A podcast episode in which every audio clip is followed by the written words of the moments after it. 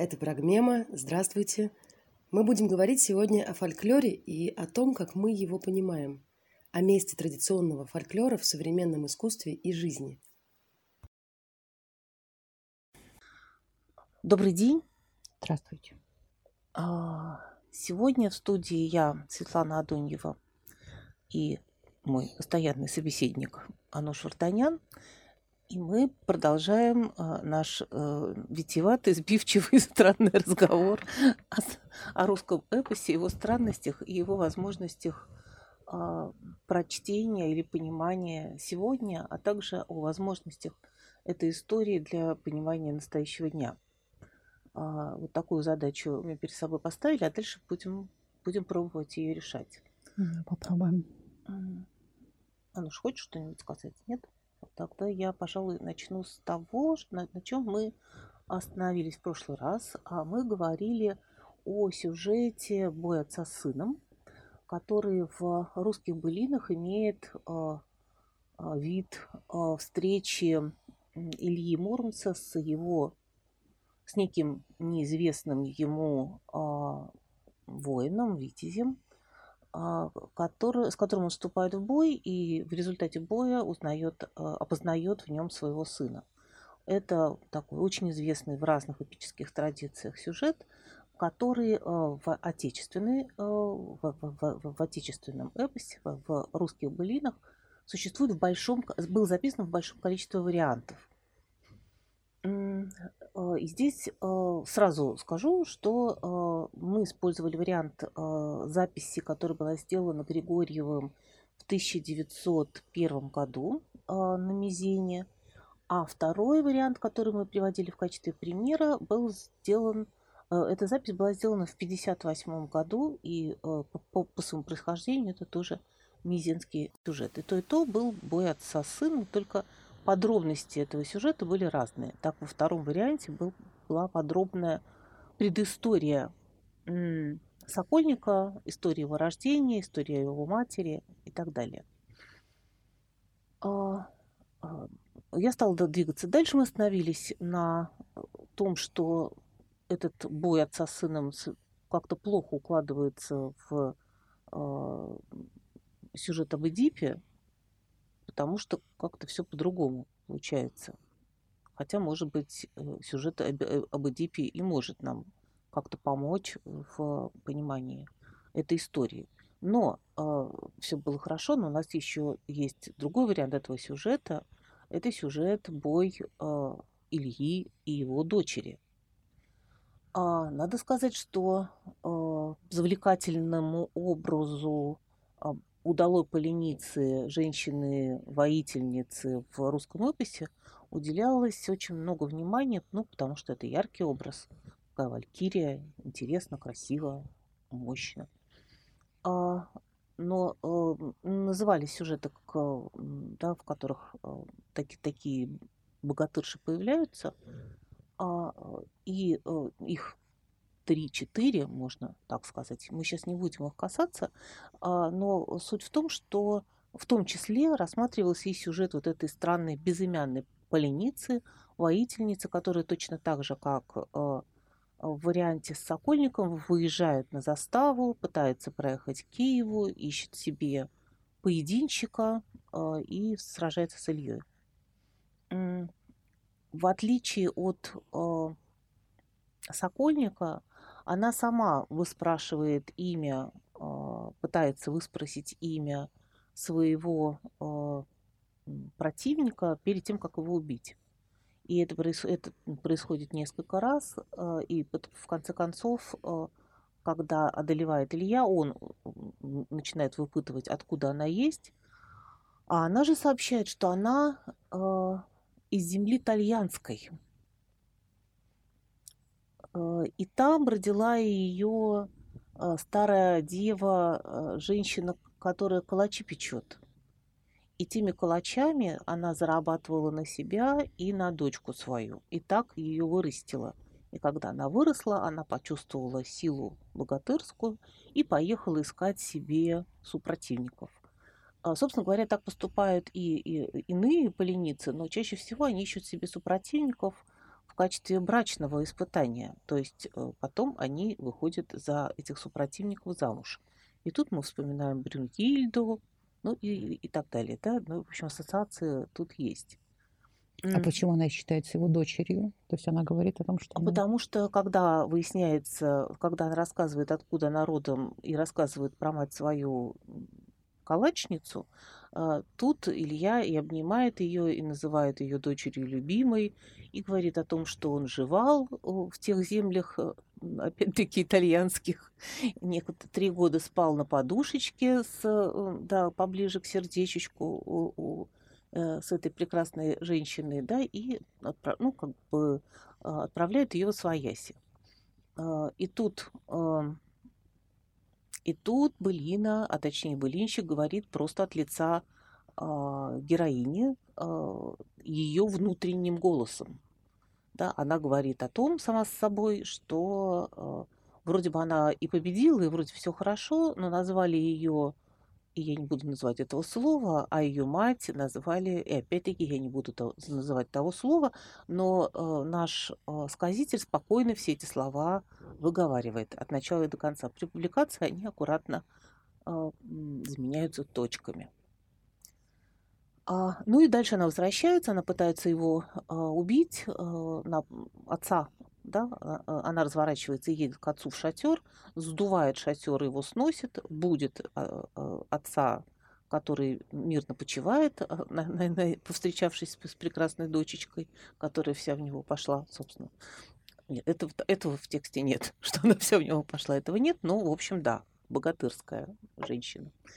И э, дальше он с ней поступает не так, как с Сокольником, потому что Сокольника либо подбрасывают до небеси, он падает и расшивается, а, эту подбрасывают или не подбрасывают, но он ее а, разрубает на мелкие части и скармливает волкам. Вот За такое, что? Вот такая вот история. Дело в том, что и это очень важная черта былин. Я забыл об этом сказать, когда мы э, стали обсуждать сюжеты. Э, история мотивировок, это мотив... Э, все мотивировки даны как высказывание героев, только в прямой речи. Никаких других мотивировок у нас нет. Мало того, э, иногда их вообще нет. Но знаешь, что есть? И мне кажется, что в этом смысле Былина очень кинематографична. Там все события даются как разворачивающиеся здесь и сейчас перед твоими глазами.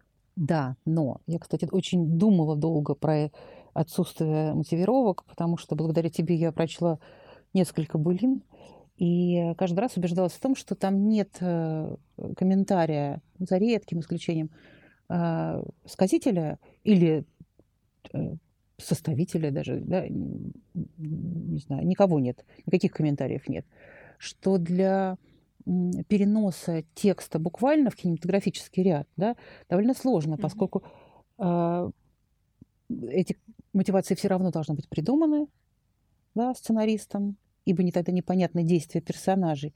И, соответственно, поскольку их там нет, мы придумываем свои. Но мы в любом случае придумываем свои, естественно.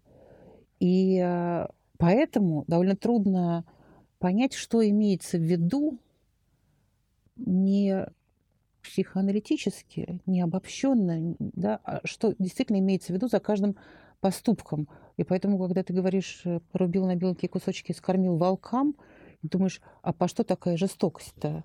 Она же должна быть в ответ на что-то. Он же не безумец.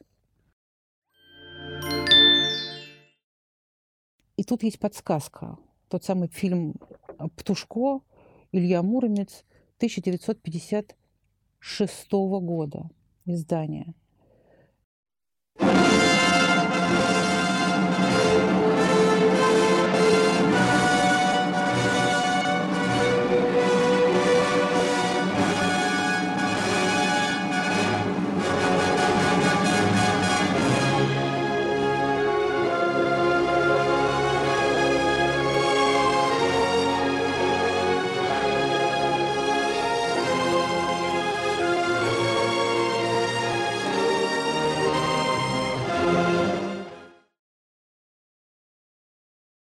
Значит, э, там Илья Муромец в Муроме жив, э, жив и нездоров.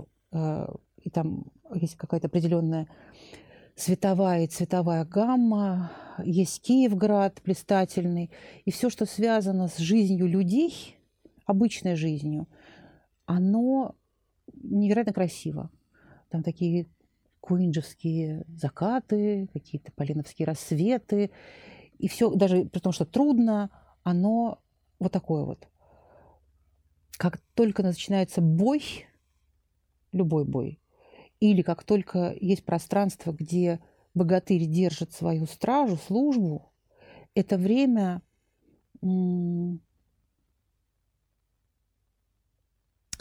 это время какого-то чистилища, это время, где нет ни дня, ни ночи.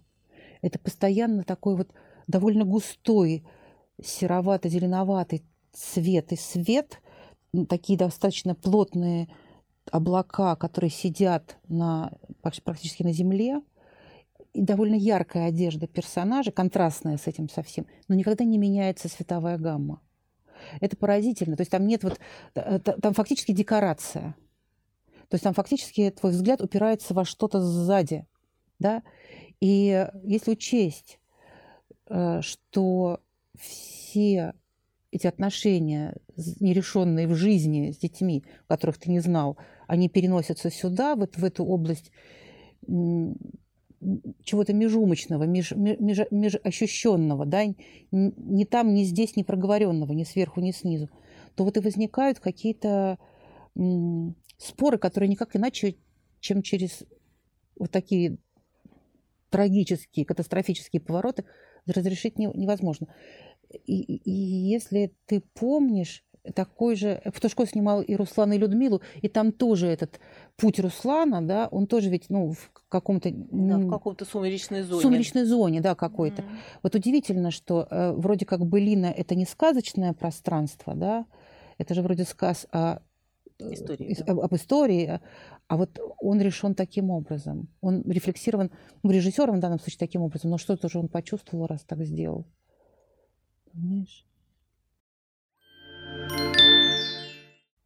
Интересно очень, да, э, интересно и загадочно, да, и, собственно, мы приходим э, к истории, похоже, мы приходим к истории отцов и детей, только не в варианте конфликта поколений, а в каком-то варианте, ну да, нет, наверное, конфликт поколений, но мы скорее наоборот, мы привыкли э, по школьной программе и по Тургеневу «Отцы и дети» мыслить это именно как конфликт не отцов и детей, а людей, принадлежащих разным поколениям и разным идеологиям.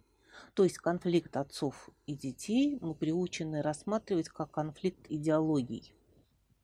Вот, наверное, так. Но можно это рассматривать как конфликт э, а, энергий. А кажется, что это другой конфликт. Кажется, что здесь в фокусе какой-то иной, то есть природа этого конфликта иная. Это не конфликт идеологии это какой-то другой, а, скажем так, то есть это то, что э, изъято из нашего поля зрения а, по причине того, что могу высказать такую гипотезу. Возможно, по причине того, что у нас нет а, идеи наследования родителю его места в мире дома, там занятия э, и так далее. Да, ну, то есть история династии – это история, история профессиональных династий, в отличие от всех остальных, которые не династийные.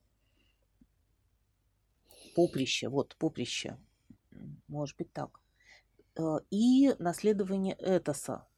То есть mm. я прихожу с тем же этосом, разделяю это с тех, э, с которыми я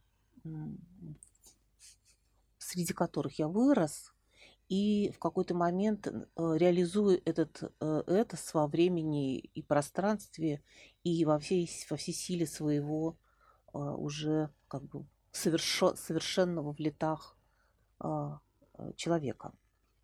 А здесь похоже, что подрастающие не у них что-то не, не то, они же не с другой идеологией приходят они, я имею в виду вот эти вот, которые желают всех порушить, и что Сокольник, что это самая Поленица, Они и, и тот, и другой едет в Киев, но как мотивировка ее высказанная, она едет в Киев, потому что ей нужен должный соперник, равный ей соперник, которого она ищет. И если таковой не будет предъявлен, она разрушит этот город. А в случае героя он едет, э, в смысле героя сына, он едет э, просто разбираться с, с Киевом, а, и мотивировка его не очевидна. Иногда это история про облат... облатынивание. Да, тут у нас, э, с одной стороны, итальянская калачница, с другой стороны, соответственно, облатынивание прекрасного града Киева, в общем, как-то все специально. Ну, получается вот что, что есть э, некий женский мир, в который Илья случайно попал, ну, да, да, даже обобщим, некий герой случайно попал в какой-то мир, где есть женщина и женское начало. Там случилось чудо соития и чудо деторождения, а, но затем герой вернулся в свой привычный мир – а он мужской. Или он тот самый мир э, рыбалки и гаражей, а, где мужчина может заниматься своими делами. Но это же тоже ведь получается э, сумеречная, сумеречная зона. зона, да, некая. А там где-то в женском мире произрастает э, твое чадо, о котором ты ничего не знаешь. Мне кажется, что главным триггером истории ребенка, который приходит к отцу э, с целью, чтобы отец признал его, это, это легитимность существования вообще здесь и сейчас. То есть он каким-то образом прожил там 12, 15, там 20, не знаю сколько лет, да, и затем пришел сюда и говорит, признай меня, потому что ибо пока ты меня не признаешь равным себе, меня не существует. Я живу где-то там, и вообще там, там я называю это теми словами, которые потом запикивают э, или uh-huh. заточивают, да. И э, тут интересно вот что. Это, мне кажется, что это рассказ об, не просто об индивидуальной истории каких-то героя или героев, да.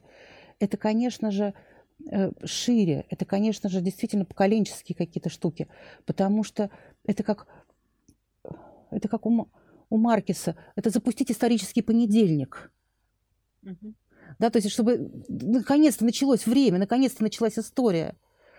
И э, в западном изводе этой истории, как правило, сыну, ребенку удается это сделать, а в русском варианте э, этот большой, э, добрый человек да, с разными разнообразными действиями, поступками, мотивацию которых мы не знаем от сказителей, берет и крошит э, дитя, значит, на тысячу кусочков. Поэтому вот это необъяснимая для меня деталь, э, ну, даже не деталь, жестокость, да, это же жестокость. Mm-hmm.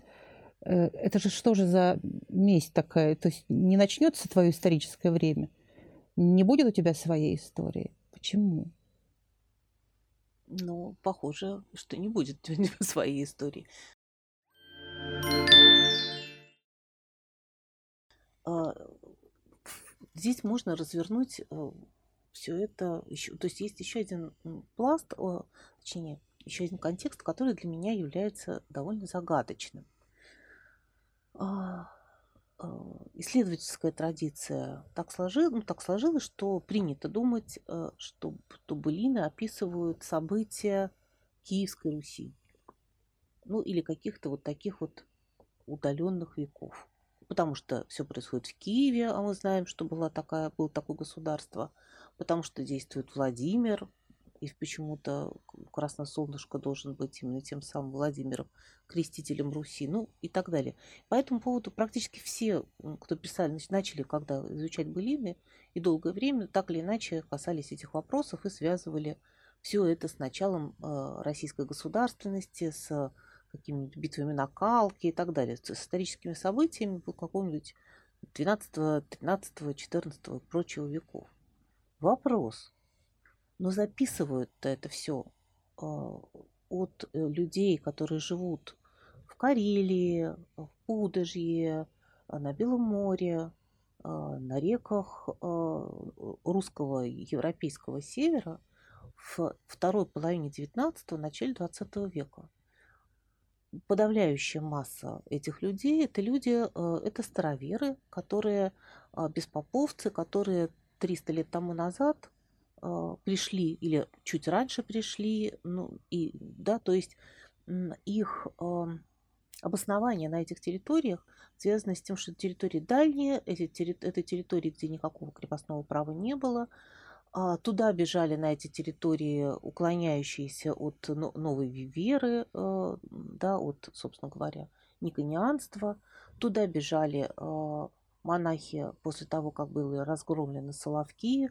А там же располагалось новое новое, новое монастырское поселение, ну, такого монастырского типа поселения Выговская обитель, вокруг которая была старообрядческим центром, которая производила книги рукописные, э, литье, иконы и так далее. Так, э, и, то есть это, ну, то есть это старообрядческий мир с его, э, э, с его переживанием э, ужасно, ужасной трагедии. То есть трагедия связана с тем, она, в принципе, немножко похожа на ту трагедию, которую переживали бывшие, те, которые теряли свою э, Россию в 20-30-е годы, но оказались где-то далеко, а того места, э, где жило, где, что было их миром, не стало. Э, собственно говоря, эти люди уж уходили от того, от разрушенного их мира, от разрушенных их церквей, от поруганных их икон, продолжали кланяться по писанному и крест творить по ученому, и это практически характеристика каждого а, былиного героя, и не только былиного героя. И, в общем, мы понимаем, что значит по описанному и по ученому. То есть, как положено, да, как положено, двоеперстным образом, как выучили. И э, э, проблемы, которые, которые стоят перед э, людьми, а, рассказывающими былины, это проблемы э, разрушенной, разрушенного этоса. А, очень вероятно, что тут-то и перевелись богатыри на Руси, да, когда, когда это все произошло, когда э, как бы этический некий порядок был попран. И такое ощущение, что они используют эти сюжеты для того, чтобы говорить про какие-то про, про, про, про сегодняшнее переживание э, этической катастрофы. То есть очень часто в работах все время говорится, что у богатырей государственные задачи какие-то, да, вопрос какого государства. Похоже того государства, которое было до того, как все это случилось. Но это одна из, одна из, одна, один из фонов этой истории. Хочешь что-то сказать? Я, так я, я просто думаю про то, что э, две вещи меня сейчас здесь зацепило. То, что э, это рефлексии по поводу потерянного края, мира, места. Да? Э, и тогда вот что получается, когда эти сюжеты воспроизводятся Э, там, годами, десятилетиями, веками, и фактически в них остается та самая суть э, богатыря как э, служителя государства, как, как слуги, опоры государства. Притом это, он это государство на своих плечах несет, но он совершенно не уважает Э, может совершенно легко дискутировать и враждовать с представителями того самого государства. Он различает, да, но э, э, трудность,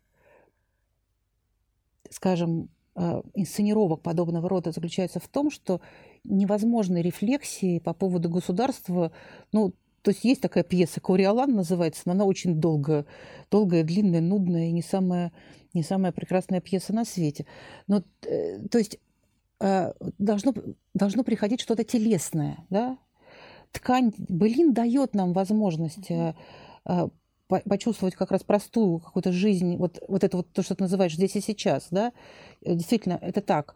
И через эту телесность воспроизводить, возможно, какие-то мотивировки так или не так, почему этот герой так поступает. И вторая, здесь же параллельно идущая моя мысль, отражение твоего высказывания заключается в том, что поразительно, когда государство или государственник или патриарх э, хочет удержать существующий свой да, порядок, миропорядок, он всегда репрессирует э, молодых, это совершенно очевидно, это ясно. Но кого он, кого он репрессирует? То есть давайте э, назовем их качества этих молодых людей.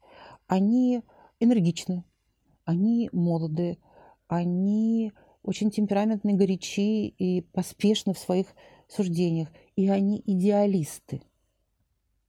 Значит, соответственно, когда ты убираешь из жизни идеалистов, а, какие бы они ни были, я не говорю, что они должны быть радикальными идеалистами, нет, просто людей, которые идеализируют э, идеи, понятия, жизни, цену жизни, в конце концов, ты остаешься с кем? Ты остаешься либо с очень уставшими и внутренне старыми людьми, либо с людьми, которые способны на отчаянный, отъявленный крайний компромисс, да, ну, либо с циниками. И мне кажется, что поскольку, опять же, мы не видим мотивировок поступков Ильи, а, но мы видим вот это вот пространство чистилища, да, вот этого бесконечного э, на плечах несенного груза, да, а, мне кажется, он это осознает. Мне кажется, это не, не это же не поступок э, случайный. Да? Раз он воспроизводится столькими рассказчиками, значит, он доведен до некого, ну, он выкристаллизирован как-то, да. А, кстати, у Птушко там они мирятся, там он не убивается. Да естественно. Ну, нельзя вынести такую, не, да, такую да, катастрофу, в, да. В том-то и дело. А она и рассказывается, и рассказывается, и рассказывается. Она же не, не пропала никуда из того, она uh-huh. существует в записях, да, но мы ее не покажем массовому зрителю, поскольку массовый зритель – это кино. И поразительно, я подумала недавно, что получается, что поскольку нет э, сюжетов былинных на экранах, во всяком случае, прав, ну, правдивых. Ну, собственно, последний фильм был вот в 56 году, а Соответственно, потом это только мультики в новейшее время да, снимались эти. Получается, что, а, ну, то есть, во-первых, мы, мы не понимаем себя, да, совершенно не зная этих историй о себе, боясь посмотреть им да, в глаза. И, соответственно, будем разговорами только замещать вот этими беседами, да, вот эти дырки в пространстве. Потому что в современной ведь культуре все, что не показано, не существует. Она очень визуальна. И все соцсети нам про это, да, вот это докладывают. То есть если я не снял себя или свой ужин, или своего э, партнера, или свою собачку, или еще что-нибудь, неважно, может быть, сотни других важных вещей, наблюденности на улице, пейзажи, то есть ну, этого как бы не существует. Ну, я, я думаю, что это в том числе э, работает как э, способ, ну то есть если ты различаешь только то, что тебя обучили различать, соответственно, все остальное на периферии, ты не видишь э, того, что не различаешь. Когда мы занимались с э, студентами школы документального кино, Марина Разбежкиной да, и Хайла Укарова, в первые годы, когда мы упражнялись там, с первыми выпусками, а, я наткнулась на, на вещь, которая не, не была готова. Оказалось, что если, например, посмотреть, э, предложить посмотреть в окно, то а, э, там идет кошка, говорит, кошка идет гулять, говорят они. А я спрашиваю, хорошо, кошку мы видим все, но откуда мы знаем, куда она идет? Он говорит, а куда еще? Я говорю, За мышью. Наша задача отодрать э, то, что ты видишь, э, от того, что ты знаешь. Только тогда у тебя может случиться видение, которого у тебя не было, и ты дашь доступ другому к реальности, которая есть, но которая неразличима. Поэтому, если смотреть, например, на те самые фотографии в соцсетях, это бесконечное подтверждение различенного.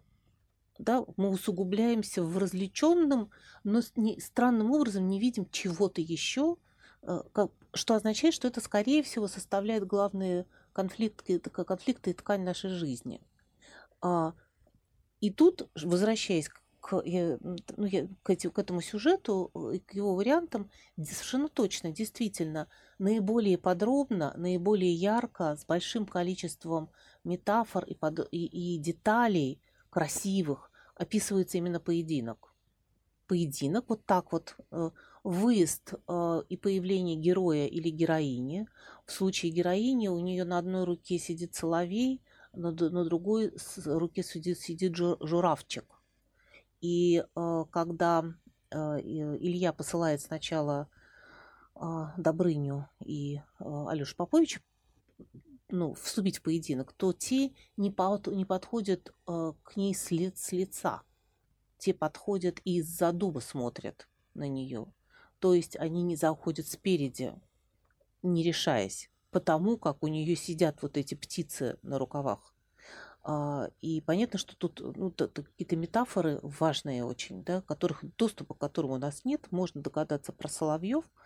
Ну, опять-таки, это мы целую будем тут большую историю строить. Но там а, мощное очень описание. Она сидит как копна, что спереди, что сзади, огромная совершенно.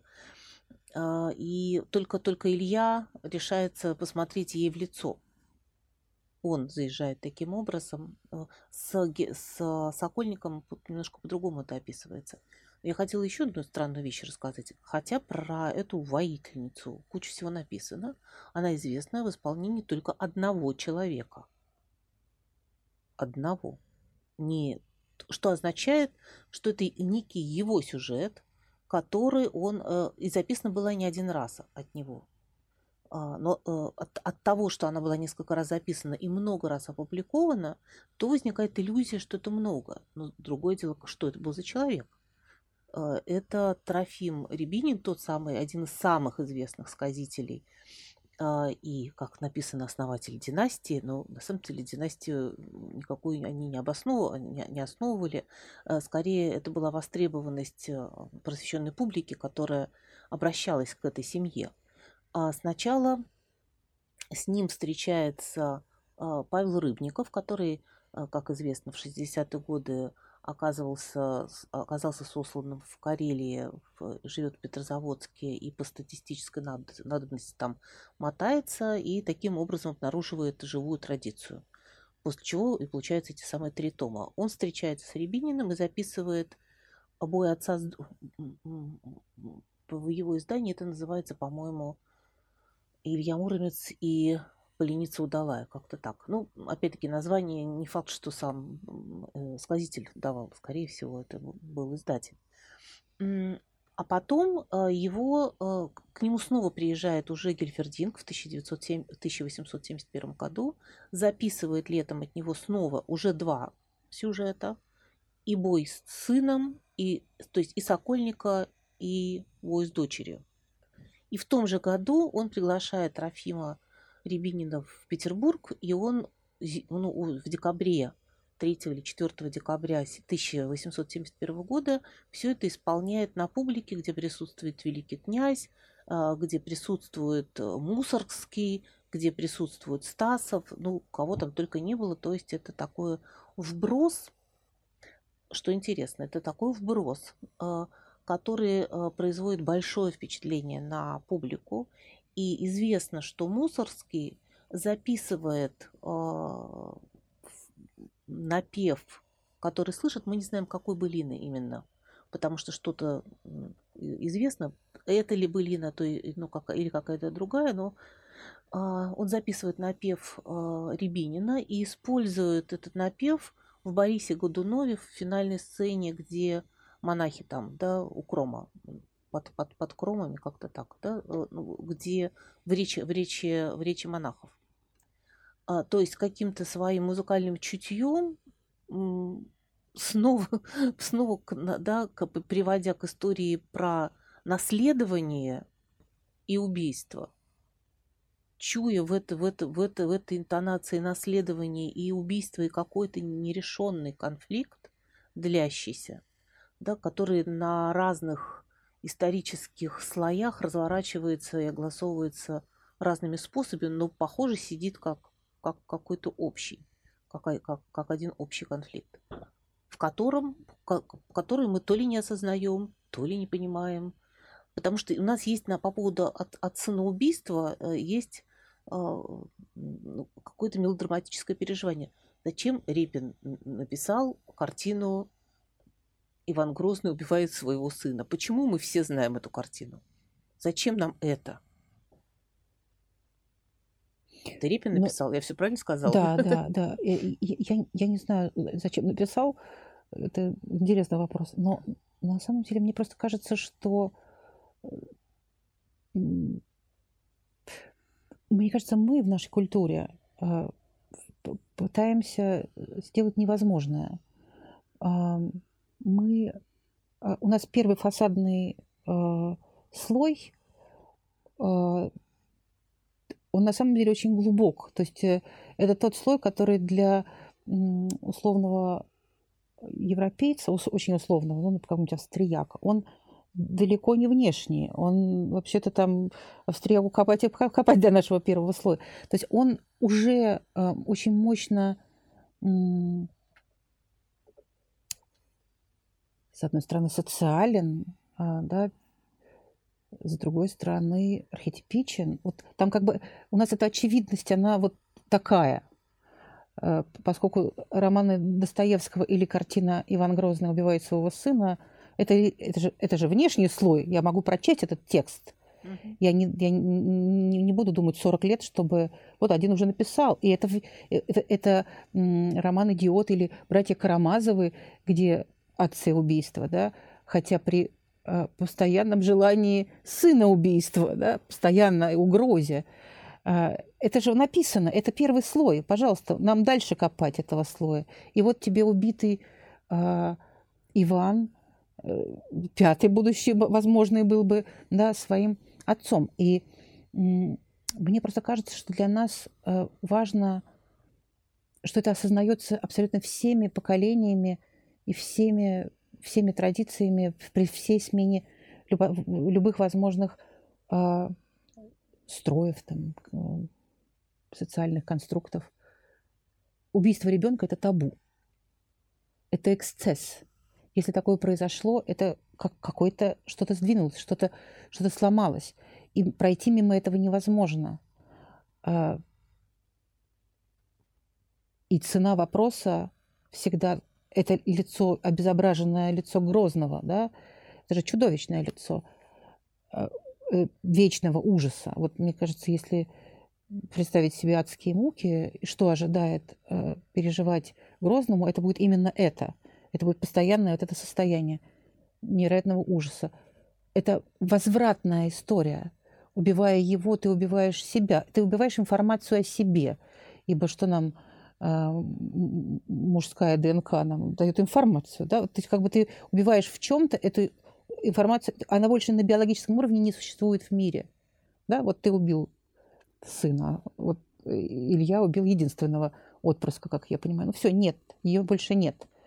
А тебе могут слагать легенды, но это не будет длиться. Твоя вечность закончена. Если э, история этой, этой планеты – это история детных людей, вообще-то, mm-hmm. за редким исключением, да, поскольку только Э, имея потомство, и потомство, и потомство, о которых ты знать ничего не будешь знать. Но эти люди будут затем творить, писать или, или воевать, или что-то еще делать. Это история детных. А, Татьяна Александровна Бернштам, не помню, может, я об этом говорила, но мне очень понравилось ее высказывание. А, она писала о том, что а, в поморской культуре, ну, в культуре русского севера, качество мужчины определяется качеством его взрослых сыновей. Говорила я об этом? Нет? Не говорила, но это да. очень круто. Да, да то есть э, умелые,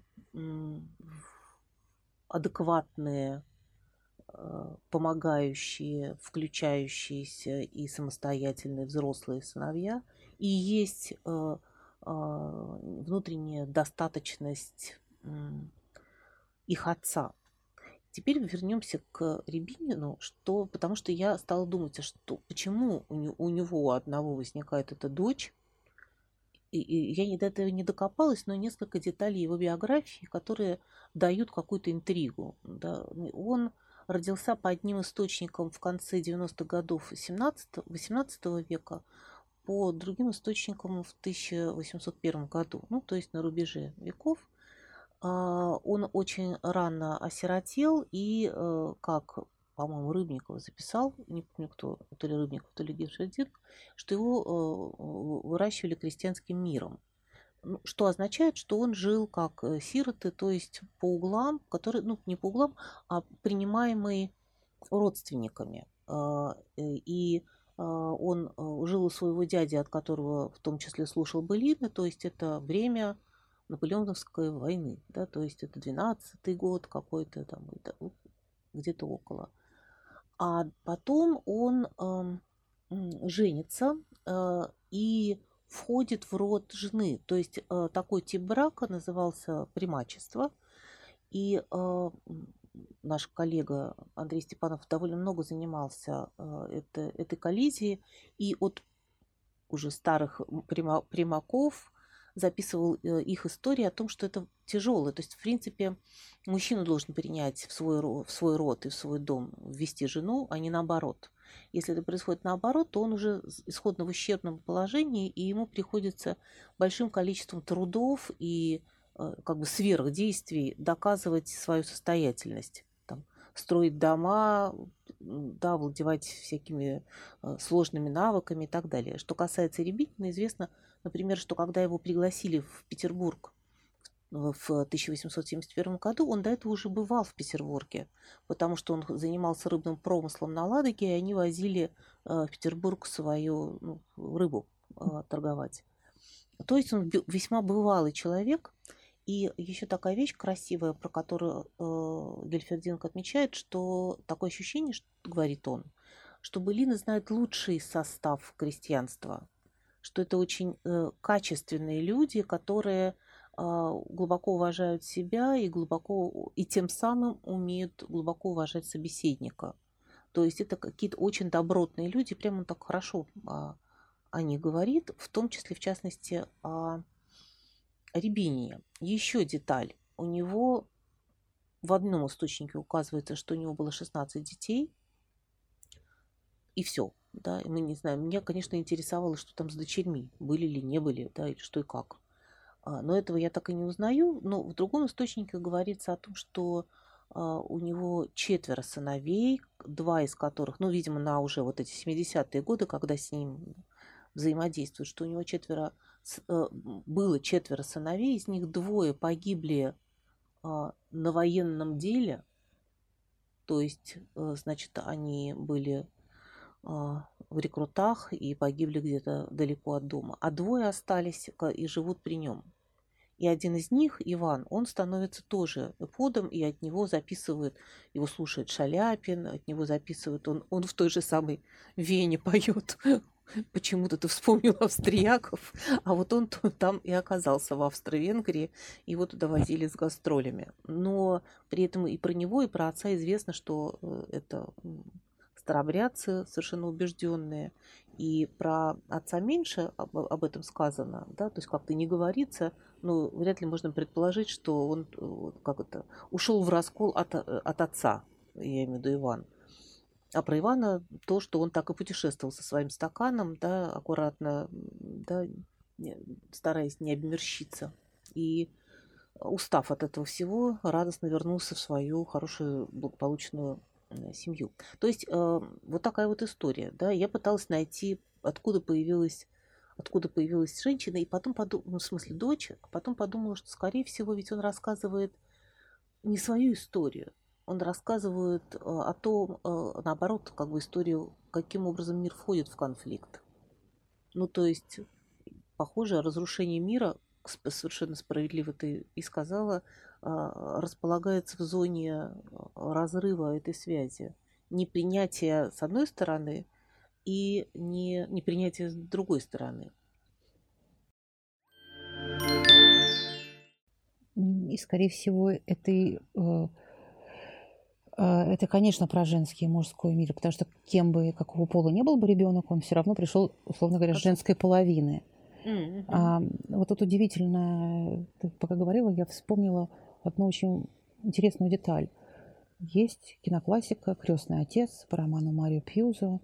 И пока Дон Корлеоне у власти, пока он отец своему семейству и отец семье, в смысле мафии, все идет, в общем-то, неплохо, пока не подрастают его безумные сыновья.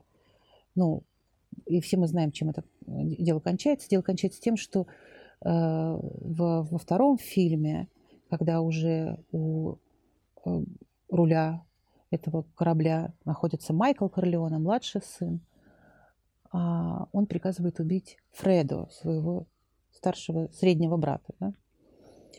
А, и там есть очень интересная подробность. То есть все знали, что Фредо предал Майкла, но об этом не говорили. И поцелуй смерти дан Майклом в тот день и час, когда умирает их мать в похоронах. Пока существовала эта женщина, которая сдержала, то есть рулил-то, понятно, Дон Корлеоне, но держала, склеивала все это, не только семью, но и, собственно, получается, ведь эти решения Дон принимает не только в своей семье, но и, собственно, в своей армии, да, в своем маленьком государстве. А это всего лишь одна маленькая женщина, которая, существуя, э, держала этот баланс между разными острыми, и опасными да, составными частями. Это э, нет этого, и все ломается. Мир ломается. Мир без детей – это мертвый мир. Мир без женщин – это мертвый мир.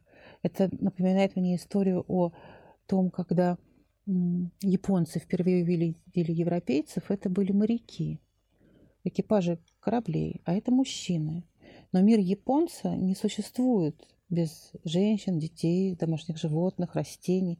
И они стали в гравюрах дорисовывать да, этим, вот этим морякам конкретным каких-то придуманных женщин, детей и все остальное. Как бы они выглядели, как бы они одевались, чем бы они занимались. Да, это же действительно, когда один два, три богатыря сидят на заставе и думают, думаю, это ненормальный мир, это временный мир. Да, такое бывает, но это временный мир. А как его сделать постоянным? Значит, вот только так.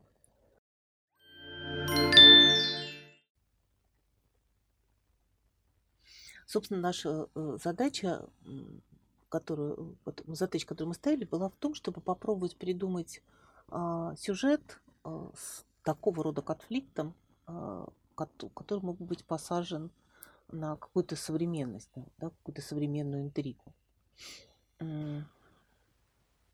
И тут, надо, надо сказать, пока, пока, пока мы с тобой говорили, я поняла, что один из таких сюжетов был нам предложен в «Ночном дозоре». Там-то у нас есть э, да, оступившийся герой, э, да, и его сын, который которого сначала мы не знаем, что он его сын, а потом знаем, что он его сын, и который в связи с этим выбирает сторону зла. Ну, э, понимаешь, если метафорически рассуждать, э, в смысле, если при, при, прибегать к каким-то э, метафорам, аналогиям, тогда довольно много сюжетов, где и, и существует, и можно придумать, где а, условное добро охраняется старшим поколением, и младшее поколение предстает, нам как зло. Но очень много же сюжетов вот, э, э, такого э, жанров ужасов, да, когда дьявол вселяется в ребенка, что само по себе ужасно, да, потому что ребенок, тело ребенка и его черты деформируются – и это невинное существо, и в нем живет зло. И взрослым надо что-то с этим делать, допустим, да. И крайняя мера – это, собственно, убить это. То есть ведь вариантов сюжета а, может быть огромное множество. Тут ключевое – убить. Да, и вот это вот убить, оно, если оно не случайно, если оно осознанно, оно всегда будет нести элементы драмы и мелодрамы. Ну, я уж не говорю что о том, что это родить. Ну, смотри-ка, да, здесь же получается, а, не, а, как этот ребенок а, большой. Ну, то есть это уже не, не, не, не беззащитное дитя. То есть он, он это, то есть мы можем разместить это в печальную конструкцию мелодрамы, тогда у нас будет невинная, как невинная жертва а, потому что она будет, например, невинная тоже, ибо дьявол селился, а сам он этого дьявола в себя не вселял. Здесь же действующий, э, действующий герой. И а, нельзя сказать, что как раз-таки э, тем прекраснее былинный сюжет, что он не говорит про добро и зло вообще. Да, он просто нарушает э, биологическую поступательность, да, то есть ну и тот, и тот нарушает, или и тот, и та нарушают, да, то, то есть э, э, отцеубийство является вероломным актом, а там оно изображается сначала как поединок, как честный поединок, а потом как вероломный акт, да, когда уже э, они обнялись, э, обо всем договорились и разошлись с точки зрения отца, да, то есть происходит уже не поединок, а попытка убийства и э, за это наказание. Но смотри, сколько бы мы тут не прикладывали э, метры и сантиметры к этому сюжету, да, получается, что нам, он, он в нас может попасть только тогда, когда мы признаем кого-то как злодея. Да и в том-то и дело, мы можем как угодно есть мы, как зрители, вообще-то всегда сочувствуем протагонисту и смотрим на, на историю его глазами. И здесь э, совершенно точно мы знаем, кто является главным героем этой истории. И мы следим, мы сочувствуем ему ровно до тех пор, пока не происходит акт этого убийства. И, а если он происходит, и нам надо его объяснить, нам, ну, мы пытаемся оправдать ведь как-то героя, то, соответственно, наделяем всеми качествами злодейскими этого условного ребенка, сколько бы ему не было лет. А дальше ведь, понимаешь, возникает, возникает ощущение, что вот история про невинность, это же не история про возраст, да, или э, когда существует в одной семье, даже в полной семье, некие запреты родителей, э, я долго думаю на эту тему, тоже пытаюсь своим героям там какие-то придумать Э, мотивации их поступков, подумала, это же, конечно, ради того, чтобы эту невинность как можно дольше продлить. Э, сама по себе она ценности в нынешнее время не имеет, но вот это ощущение жизни э, в защищенном райском саду, где все невинны, его надо как можно... Задача родителей – продлить ее как можно дольше. Задача ребенка – избавиться от нее как можно раньше – и запустить вот этот самый исторический понедельник, свой собственный понедельник, свою собственную историю.